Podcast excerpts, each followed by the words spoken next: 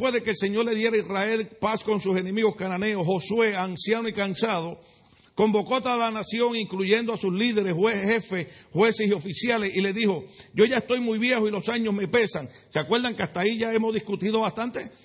Ustedes han visto todo lo que el Señor, su Dios, ha hecho con todas aquellas naciones a favor de ustedes, pues Él peleó las batallas por ustedes. Yo repartí por sorteo como herencia de sus tribus, tanto de las tierras de las naciones que aún quedan, como las de aquellas que han sido conquistadas entre el río Jordán y el mar Mediterráneo. El Señor su Dios expulsará a esas naciones de esta tierra y ustedes tomarán posesión de ella tal como Él lo ha prometido. ¿Se acuerda cuando hicimos énfasis en eso? Josué dijo, ustedes tomarán posesión de ella tal como Dios ha prometido.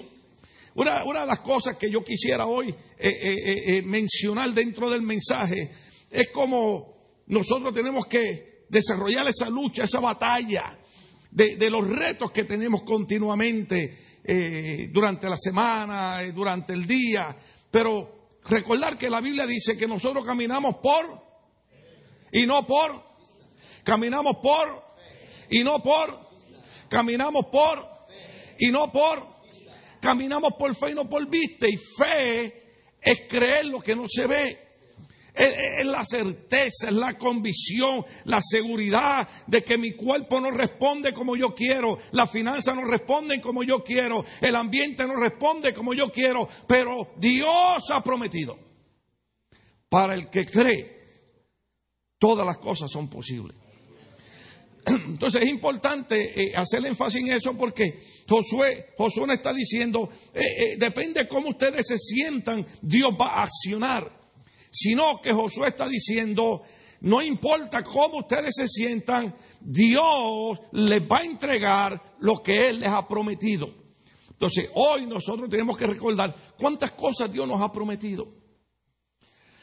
Por ejemplo, esta mañana yo venía escuchando un cántico de, bueno, no quiero decir que era de Juan Luis Guerra, porque a mucha gente no le gusta, pero yo lo venía escuchando. El canto de sanidad. Y todas las mañanas yo trato de poner un cántico que tenga que ver con sanidad. Porque cuando nuestro cuerpo se quebranta, el enemigo nos dice, ve que Dios te mintió. Y entonces nosotros tenemos que decirle, no, Dios no me mintió porque Él me va a dar lo que me ha prometido. Diga, Dios me va a dar lo que me ha prometido. Esa parte es importante. Porque Josué le dice, el Señor le va a dar a ustedes lo que Él le ha prometido. El verso 6 me llama mucho la atención. Lo mencioné en el mensaje anterior, pero hoy quiero tocarlo un poquito. Dice de esta manera. Verso 6, ¿cuántos están ahí? Por lo tanto, por lo tanto, por lo tanto, esfuércese. ¿Qué dice? No sé, no sé qué dirá otra versión, pero a mí me gusta esa. Porque no dice que no hay que hacer algo. Al contrario, dice, hay que esforzarse. Es, es increíble que inclusive la gente que no cree en Dios y no son cristianas han aprendido que para lograr algo en la vida hay que esforzarse. Nosotros los cristianos tenemos que aprender eso. De hecho, eh, eh, el primer mensaje que, nosotros muchas veces aprendemos en la iglesia es, y Dios le dijo a Josué, esfuérzate y sé valiente y yo estaré contigo. Entonces, el verso 6 me gusta porque no dice que Dios nos va a dar todas sus promesas por puro chiste, sino dice, pueblo, ustedes tienen que aprender una palabrita clave, tienen que esforzarse. No hay manera que usted pueda pasar los exámenes de la universidad si no se esfuerza a estudiar. Yo sé, yo sé que a veces traemos predicadores aquí que nos motivan y nos dicen, no, Dios te va a dar toda la respuesta. Eso es como decir que Dios está haciendo trampa. Dios te va a dar el entendimiento, Dios te va a dar la capacidad, Dios te va a dar la fortaleza, Dios te va a dar la inteligencia, pero tú tienes que esforzarte a leer los libros, a estudiar. Esfuércese. Es que me gusta esa palabra Porque no dice, todo va a ser color de rosa. Pero si se esfuerzan, va a ser posible obtener. Déjeme darle para atrás. No todo va a ser color de rosa, pero si se esfuerzan, va a ser posible obtener lo que Dios ha prometido. Yo no sé eh, cómo usted lo verá, pero yo cada día que vengo a la iglesia, cada vez que predico, digo, Señor, gracias porque verdaderamente cuando nos esforzamos, tú extiendes tu mano y nos da la fortaleza. Mire que está al lado, Dios nos da la fortaleza. Ah, pero díselo creyendo. Eh, me gusta esa parte, dice, por lo tanto, esfuércese por cumplir todo lo que está escrito en el libro de la ley de Moisés. No se aparten de esa ley para nada. Entonces, habíamos mencionado y habíamos usado otros versos que está en, dos mensajes atrás, donde dice, no se mezclen con las naciones que aún quedan entre ustedes. No rindan culto a sus dioses ni juren por ello. Permanezcan fieles, diga conmigo fieles. Permanezcan fieles a Dios como lo han hecho hasta ahora. El Señor ha expulsado a esas grandes naciones que se han enfrentado con ustedes y hasta ahora ninguna de ellas ha podido resistirlo. Uno solo de ustedes ha subido a mil enemigos, porque el Señor pelea por ustedes tal como lo ha prometido. Hagan pues todo lo que está de su parte para amar al Señor. El verso 6 dice, esfuércese. Este verso dice, el 11, hagan pues todo lo que está de su parte. Diga conmigo, tengo que hacer lo que está de mi parte. Nosotros crecemos en un ambiente donde nos gusta que la demás gente haga las cosas por nosotros. Si algo yo honro, hermano, es la gente que se atrevieron a dejar sus países, que cruzaron unas montañas, que cruzaron un río, que pasaron hambre, sed. ¡Wow! Y llegaron a este país y hoy tienen trabajo, tienen casa. No solamente eso, mandaron sus hijos a las universidades, hoy están graduados. ¿Sabe por qué? Porque ellos pusieron todo lo que estaba de su parte para alcanzar las cosas que Dios le había prometido. A mí me gusta hablar con, con esos viejitos que dicen, no, ahora es fácil, porque la tecnología nos hace todo fácil. Usted sabe que tenemos gente vieja que está todavía estudiando en la escuela porque en los años cuando ellos se criaban no había internet, no había Google, no había Facebook, había que leer los libros página por página. Pero hacían todo lo que estaba de su parte para triunfar en la vida. ¿Cuánto estamos aquí todavía? tenemos que hacer lo que está de nuestra parte. Por ejemplo, cuando, cuando Moisés está frente al Mar Rojo y los egipcios están detrás. Yo sé que Moisés estaba orando porque Dios le dice, ¿por qué clamas a mí? Yo me imagino a Moisés en aquella roca diciendo, hasta aquí llegamos, el mar rojo al frente, el ejército egipcio atrás, ¿qué hacemos? Bueno, Déjeme ponerlo en mis palabras. Dios le dijo, a Moisés, haz lo que está de tu parte hacer. ¿Qué es lo que estaba de parte de, de Moisés hacer? ¿Sabe qué le dijo el Señor? Extiende tu vara. La parte de Moisés era extender la vara. Y la parte de Dios era abrir el mar rojo. Posiblemente Dios nos está diciendo hoy, extiende tu vara y Dios hará el resto extiende tu vara y Dios hará el resto. Hagan pues todo lo que está de su parte para amar al Señor su Dios. Recuerda que estos son los consejos que está dando Josué. Él está diciendo, hagan todo lo que está de su parte para amar al Señor su Dios. Déjenme elogiarlos en algo. Eh, siento todavía que el micrófono está haciendo boom. Déjenme elogiarlos en algo.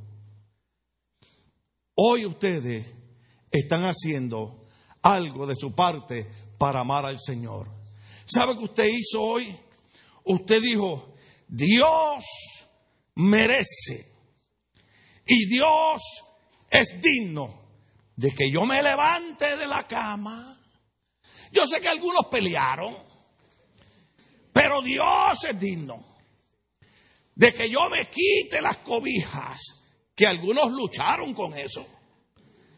Y Dios merece que yo le dé mis primeras horas de esta mañana, porque Él es el que envió a Cristo a morir por mí. Y si hoy yo puedo hablar de vida eterna es porque Él lo hizo por mí. Y yo voy a hacer lo que está de mi parte y usted está haciendo lo que está de su parte y usted está viniendo a la iglesia. Venir a la iglesia es parte del entrenamiento de decirle a Dios, te quiero amar, te quiero amar. Déjeme decirle algo, yo no sé, yo sé que cuando uno predica no debe hablar de cosas personales.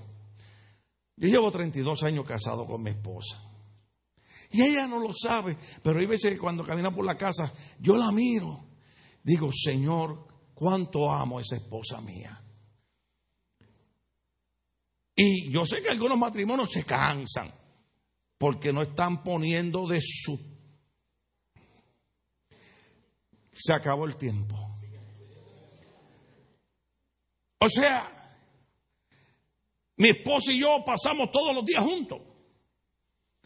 Y algunos matrimonios dicen, ay, ya estamos cansados de estar juntos. Eso lo tiene que pensarlo antes de casarse.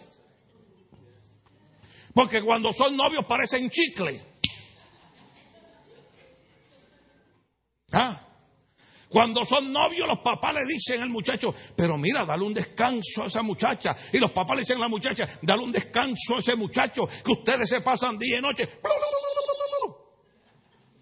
¿Ah? Oh, dad, you don't understand. I love her with all my heart. ¿Ah?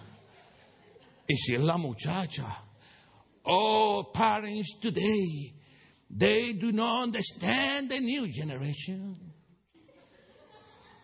Dad, I need to tell you that I love him. Y después se menea.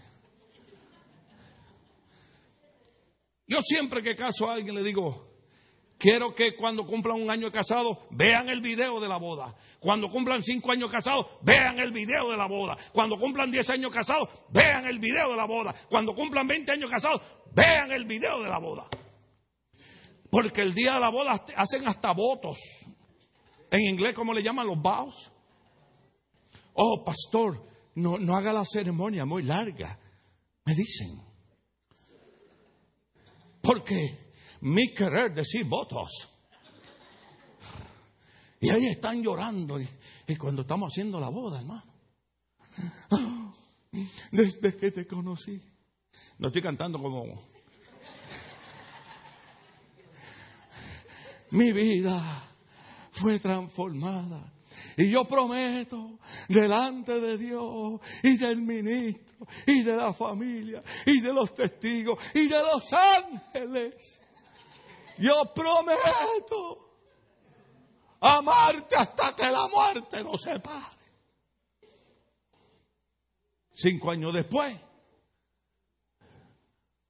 Pastor, yo quería hablar con usted, pero nada más le voy a hacer un texto que sepa que se acabó el asunto. Diga conmigo, Señor, reprenda al diablo. Ah, porque lo que la gente no entiende es que para todo hay que poner de nuestra parte. Uy, eso dolió. Para todo hay que poner de nuestra parte. Y para yo tener un matrimonio feliz, yo tengo que poner de mi parte. ¿Ah? Y yo tengo que tratar bien a mi esposa. ¿Ah? Mm. Eso fue un mensaje subliminal que me enviaron. ¿Ah? Y cuando está bañada, peinada, perfumada, maquillada, le digo, tú eres una modelo, baby, tú, tú eres lo más lindo que hay. Oye, hermano, pero cuando baja con las payamas, ¿ah? Y yo la miro. Le digo, con esas payamas. Mi mente me dice, dile la verdad, dile la verdad. Pero mi espíritu me dice, sé sabio, sé sabio. Con esas payamas parece modelo de Victoria Secret. ¿Estamos aprendiendo algo? Dale un aplauso a Dios estamos aprendiendo algo.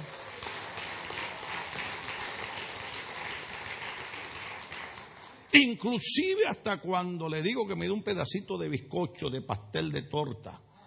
Y ella me dice, ya comió. Digo, ¿cuándo? Me dijo, hace dos días. Le digo, hace dos días. Me dice, sí, las libras todavía no la han bajado. Y entonces usted dice, el Espíritu de Dios nos enseña a ser mansos y humildes. Pero engordo de todas maneras porque por dentro me estoy comiendo el pastel, hermano. ¿Qué les quiero decir? Que muchas veces fracasamos y tenemos muchos problemas porque no queremos poner de nuestra parte para solucionar el, el enrollo ese. Tenemos que poner de nuestra parte para servir a Dios. Tenemos que poner de nuestra parte. Por ejemplo, mire, una de las cosas que la gente tal vez se enoje conmigo o algo, no sé, ¿verdad? Pero la gente dice, pastor, ¿por qué usted no va a buscar la gente a la casa? Porque eso fue lo que nos enseñaron en la iglesia. Yo cuando jovencito, hermano, yo vengo desde abajo. Yo vengo desde estar sentado. Yo vengo desde ser ujier en la puerta. Yo vengo desde lavar los baños. Yo vengo desde limpiar la iglesia. Yo vengo desde manejar la guagua. ¿Cuántos saben lo que es la guagua? Para ir a buscar los hermanos a la casa.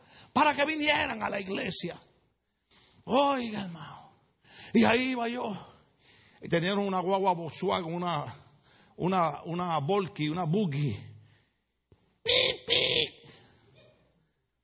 Está listo, hermano. Hoy no voy. Yo reprenda al diablo.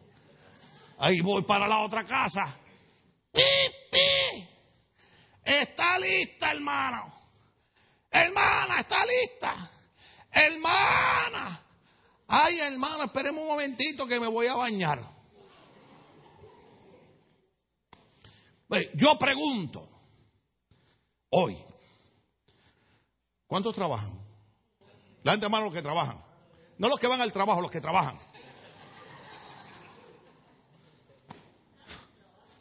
¿Ah? Es más, vamos a cambiar la historia. ¿Cuántos van a Disneyland? Uh, aquel hasta la unción sintió. ¿Cuántos han ido a la montaña mágica? Es más, ¿cuántos van al cine? Qué silencio. Solo uno. Yo tengo una sobrina que eh, con el esposo de ella son pastores aquí por Ohio. Y puso algo en Facebook. Y ella dijo, eso fue ella, ¿no? No soy yo, ella. Ella puso, van a pasar tres horas viendo los Avengers. Ella dijo, no yo. Y no pueden pasar una hora en el culto adorando a Dios. Y yo agarré Facebook y le voy a contestar. Y le iba a decir, querida sobrina, pero a usted mejor por decir la verdad. Le puse un like. Porque es verdad. Sinceramente, ¿cuántos fueron a ver los Avengers? ¿Cómo se dice? ¿Avengers o Avengers? ¿Ah? Avengers, sí que todos son yankees. Digo, perdón, Ralph. Yo que tú quieres que sean blue. Honestamente, yo nunca le pido a la gente que levante la mano. ¿Cuántos fueron a ver los Avengers? Levanten la mano. yo me quisiera tirar al, río, al piso a reírme. Porque solamente tres personas no levantaron la mano, me hicieron así, mire. No, ¿cuántos saben que nosotros no somos una iglesia extremista, ni religiosa, ni fanática, pero que creemos en honrar a Dios. El concepto es esto. Si usted sabe dónde queda el cine para ir a ver la película de los Avengers tres horas, que no hay problema. ¿Sabe por qué no hay problema? Porque a mí me sentaron tres horas también a. Y aquello pasaba. Y yo decía, de verdad, y una hora aquí sentado. Y hora y media, dos horas. Digo, ay señores, esto va para largo. Ya yo estaba. Y entonces, como yo soy pastor, en el cine yo, yo pongo el teléfono en silencio y en el cine, ay, le tengo que contestarle a este hermano, pero señor, tú sabes que yo estoy en una misión especial aquí. Tuve que salir a contestar dos llamadas y eran urgentes, tenía que contestarlas. Pero la pregunta mía es esta. Si usted sabe dónde queda el cine para ir a ver una película, si usted sabe dónde queda Disneyland para ir a darle besitos a Mickey Mouse, ¿ah? si usted sabe dónde queda la playa, usted sabe dónde... ¿Cuántos saben dónde queda la iglesia Ministerio Bautista Logo? Aleluya.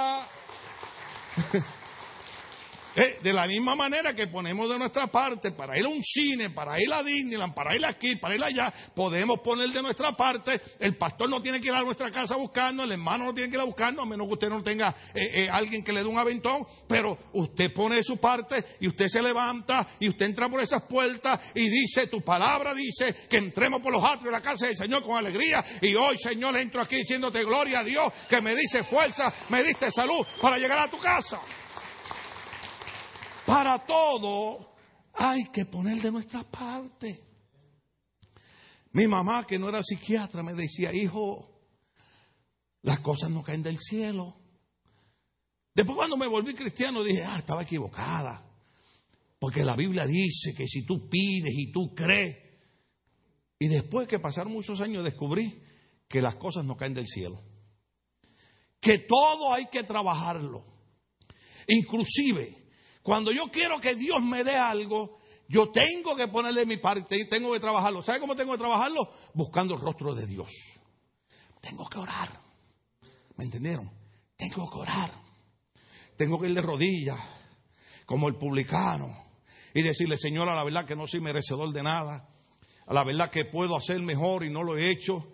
Pero aquí estoy como aquel publicano en el templo, tirado de rodillas, golpeando mi pecho, diciéndote, sé propicio a mí, ten misericordia de mí. No merezco nada, pero ten misericordia de mí. Pero cuando Dios ve a uno tirado de rodillas, pidiéndole a él, diciéndole, ten misericordia de mí, el Señor dice, a ese le voy a contestar. Yo sé que hay otro concepto religioso y ojalá y aquí no haya nadie, pero hay gente que vienen a las iglesias y creen que se lo merecen todo. Yo no sé cómo alguien lo puso, alguien puso por ahí en los medios sociales, alguien puso por ahí, que hay gente que cree que el sol gira alrededor de ellos, pero el sol gira alrededor de la tierra. Algo así quiso poner. ¿Cuántos estamos aquí todavía?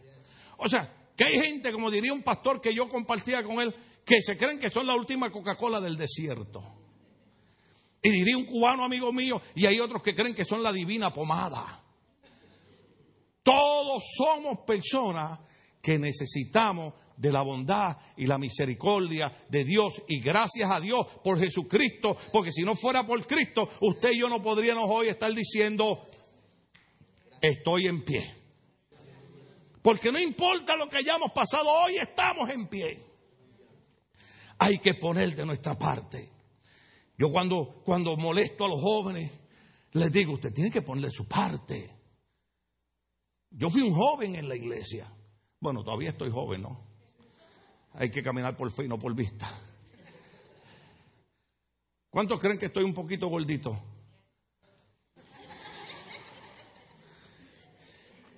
Eso es mi esposa. Yo trato de explicarle a ella. Tú eres la pastora de la iglesia. Tú enseñarle a la gente a caminar por fe. Cuando tú me mires, tienes que ver a Chayán con su six-pack. Ah.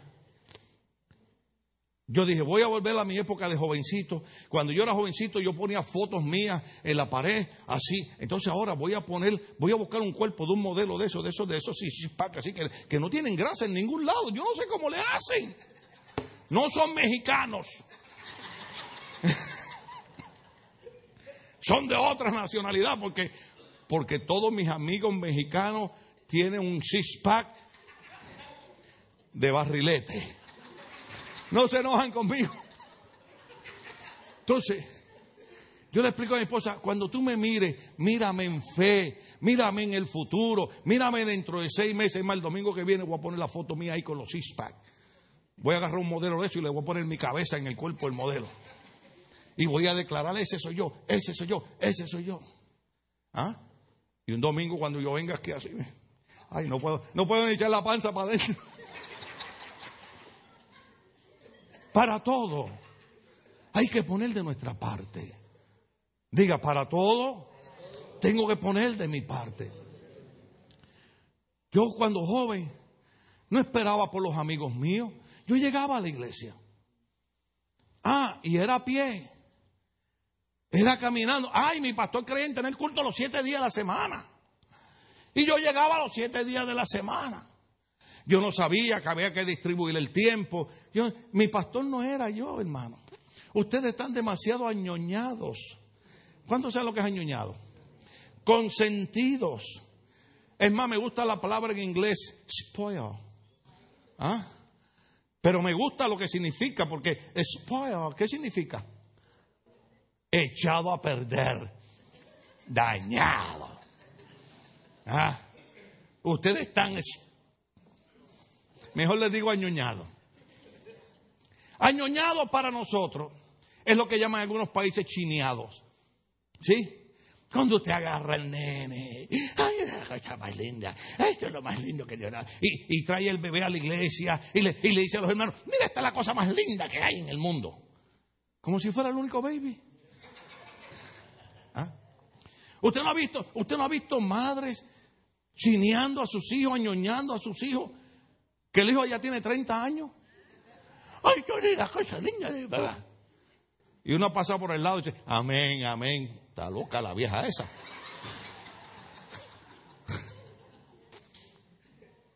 De la única manera, el consejo que nos da Josué es, de la única manera que tú puedes aprender a amar a Dios y obtener las promesas de Dios y conquistar y alcanzar, es que tú pongas de tu parte para amar a Dios. Hay que leer la Biblia. Y para aquellos listos que están aquí que no leen la Biblia, no falten a los cultos. A mí no explicaban tanto la Biblia. Yo cuando iba a los cultos, el pastor, como se acuerdan que le faltaba un ojo, era tuerto, mamá miraba con y parecía un radar, hermano, así así. Ah. Y cuando me veía sentado, la agarraba conmigo. Yo por lo menos le predico a todo el mundo. Yo no agarro a nadie aquí para predicar de usted, hermano. Y yo recuerdo que yo tenía 18 años y medio, eh, había empezado a estudiar humanidades en la universidad y mi pastor con el ojo me ponía el radar encima. Aquí hay algunos que creen que porque van a la universidad saben algo. Y yo miraba para todos lados en la iglesia. Es conmigo la cosa. Yo no hago eso con ustedes. Pero ¿sabe qué yo aprendí con ese viejito? Que para obtener algo en la vida hay que poner de nuestra parte y tenemos que esforzarnos y hay que aprender a amar a Dios. Terminamos con esta partecita aquí, mire. ¿Cuántos están conmigo, todavía conmigo en este capítulo? Hagan pues todo lo que está en su parte para amar al Señor su Dios. Porque si ustedes le dan la espalda a Dios y se unen a las naciones que aún quedan entre ustedes, mezclándose y formando matrimonio con ellas, yo quiero que usted sepa, yo quiero que usted sepa que el mensaje que estoy trayendo, yo me sorprendí. Yo me sorprendí que escuché tres pastores americanos predicando lo mismo que yo estoy predicando. Digo, ¿qué es esto? Es el Espíritu Santo de Dios. El Espíritu Santo de Dios diciéndole a las iglesias, yo sé que se han modernizado y yo sé que, hay que usar la tecnología, pero algo lo que dice Dios es, ten cuidado con quien te mezclas. Yo el viernes hablé de algo y quiero tener cuidado porque el viernes expliqué que respetamos a todo el mundo, a veces hablamos en términos generales, no atacamos a nadie, no promovemos el odio. Creemos que como cristianos debemos amar a la gente, perdonar a la gente, no creemos en matar a nadie ni asesinar a nadie. Una persona que dice que es cristiana y agarra un alma y mata a personas de otra religión no es cristiano. Eso no lo enseñó Cristo. Pero hay cosas que enseña la palabra del Señor. Y una de ellas es que Josué le aconseja al pueblo Todavía quedan naciones extranjeras en medio de ustedes. Tengan cuidado que mezcla hacen. esta parte es bien difícil. Enseñarla no es tan fácil. Mire, mire lo que viene.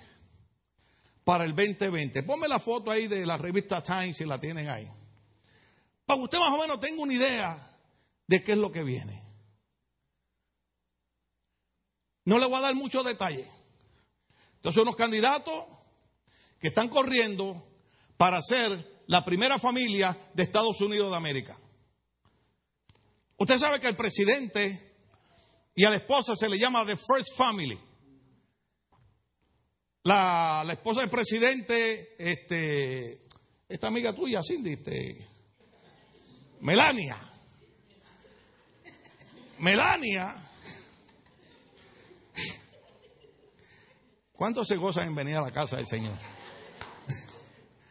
Melania es the first lady. ¿Sí? El presidente, aunque a usted no le guste, es el presidente. Entonces cuando presentan al presidente, dicen, y aquí está el presidente con su esposa, la primera dama. El problema es cómo los vamos a presentar en el 2020. No sé si ganen. Yo como pastor y como profeta, te dice, ay, ya se cree profeta. Bueno, profeta es uno que habla en lugar de Dios, uno que anuncia la verdad de Dios.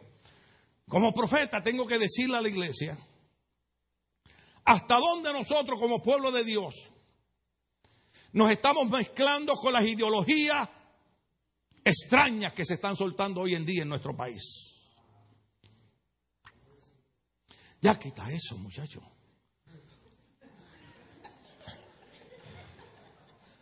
¿Ah?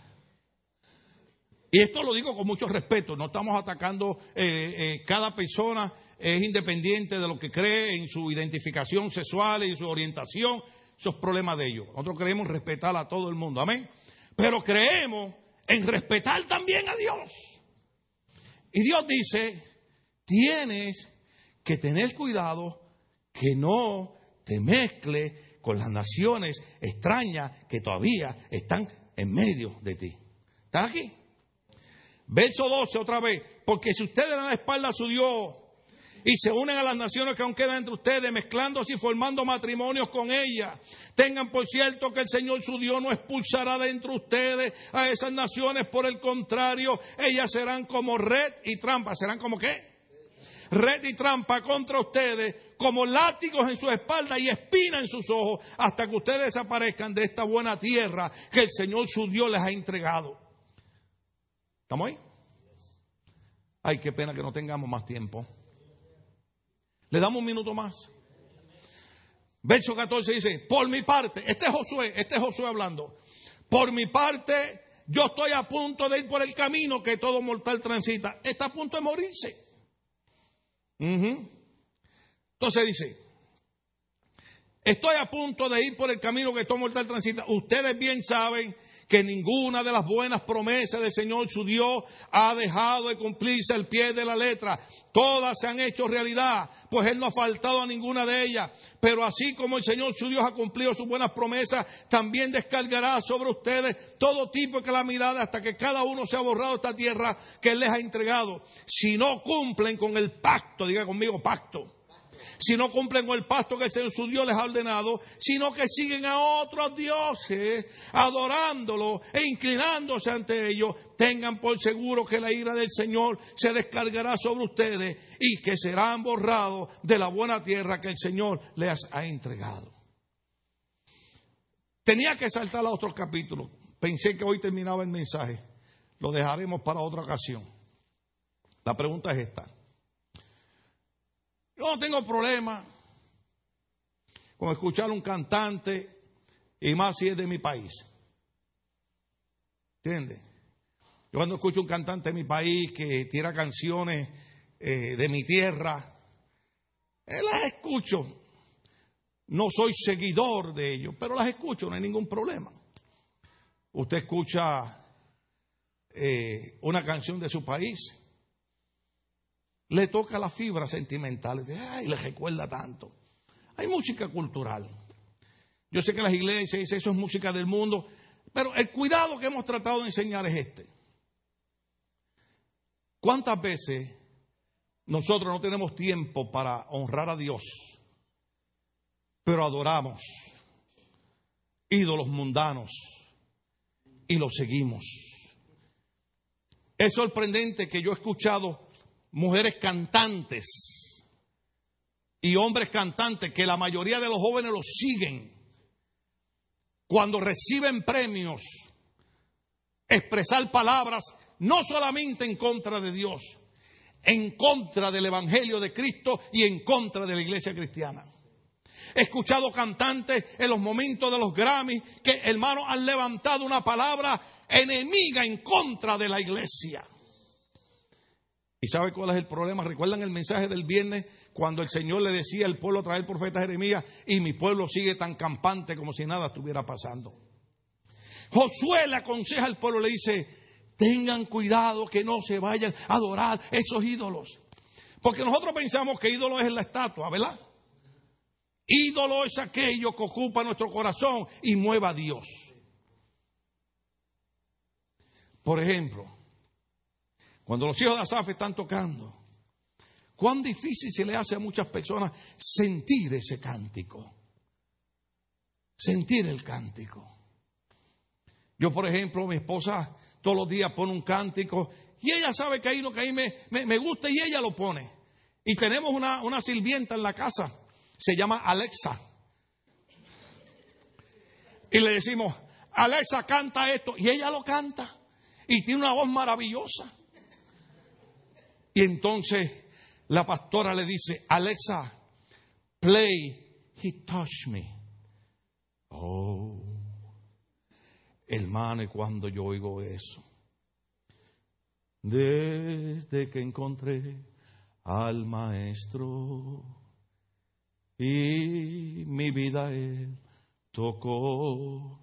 Nunca dejaré de alabarle hasta que regrese por mí. Me ha tocado, sí, me ha tocado. Y ahora sé que mi salva. A mí me toca ese himno. Ah, pero yo canto eso, usted se quedó mirándome, güey. What's wrong with pastor? Y dije, ok. Ah. Pero si le pongo la, la buga y buga esa ahí. Ah. Entonces, doy para atrás. No hay problema con escuchar la música. El problema es, ¿qué música es primero en mi vida? Porque recuerde que cada música y cada canción tiene una letra. Y usted oye la música, pero la letra está entrando aquí y está bajando acá. Por eso cuando usted viene a la iglesia, Usted dice, Señor, limpia mi mente, limpia mi cerebro, limpia mi corazón, limpia mi alma. Y hoy vengo, Señor, a adorarte, hoy vengo a bendecir. Y quiero que la palabra de fe, y quiero que la palabra de motivación, y quiero que la palabra de victoria entre por mis oídos, llene mi mente y llene mi corazón. Decirle algo para cerrar. La razón que mucha gente fracasa en el cristianismo es porque su alma y su corazón y su mente están llenas de ídolos, de cosas del mundo. Y no llenamos nuestra mente, nuestra alma y nuestro corazón de Dios. Estamos de pie, querida iglesia. Oh, aleluya. Alguien Dios le ministró en esta mañana. Esta parte es la más difícil llegar al punto donde Josué le aconseja al pueblo, ten cuidado cuál es tu relación con las naciones extranjeras que todavía están en medio de ti. Ten cuidado qué alianza tú haces con ellas. Ten cuidado hasta donde hay un romance con ellas. Ten cuidado que no te inclina a sus ídolos. ¿Y sabe qué, hermano? Mucho pueblo de Dios no se da cuenta. Brincan en los cultos, hacen ruido, pero no se han dado cuenta que han dejado de seguir a Dios y están siguiendo los ídolos de las naciones. En el mensaje del viernes yo dije que lo triste cuando se habla de esta condición, como la foto que yo enseñé, es que la nueva generación, hoy yo quería terminar ahí. Pero si usted ora por mí, que Dios me dé vida, el otro domingo de arriba, el otro de arriba, el otro de arriba, yo le termino el mensaje. Sí, porque este domingo tenemos una hermana que va a predicar. El otro domingo estoy en una tierra ungida por Dios y voy, voy para un retiro de pareja. Oh, yes. Les digo, Cindy, les digo. Les digo, oh, voy para un retiro con mi esposa. De esos retiros sacrificados. Ah, allá en un lugar que se llama gambling, no gambling de jugar, no, es gambling. Gambling, Casablanca, pasando la antigua. Los cuartos son unas tiendas afuera en medio de la naturaleza. Al lado hay una finca de café, al otro lado de aguacate. Y yo voy a estar allí sufriendo, orando por ustedes. Pero el otro domingo de arriba terminamos este mensaje. Quiero tocar su corazón. ¿Cuántos entienden que no estamos hablando de fanatismo religioso? No estamos hablando de extremismo. Estamos hablando de que tenemos que esforzarnos y poner de nuestra parte para amar a Dios y no hacer alianza con las cosas que están pasando, como dije el viernes, que la nueva generación ve estas cosas como algo natural. No es natural. No podemos odiar, no podemos atacar, no podemos hacer daño, tenemos que respetar a todo el mundo, pero tenemos que mantener nuestra posición porque para alcanzar el éxito que alcanzó Josué, tenemos que seguir sus consejos de amar a Dios sobre todas las cosas. ¿A alguien Dios le ministró? Dele la alabanza al Señor, dele un fuerte aplauso al Señor, aleluya.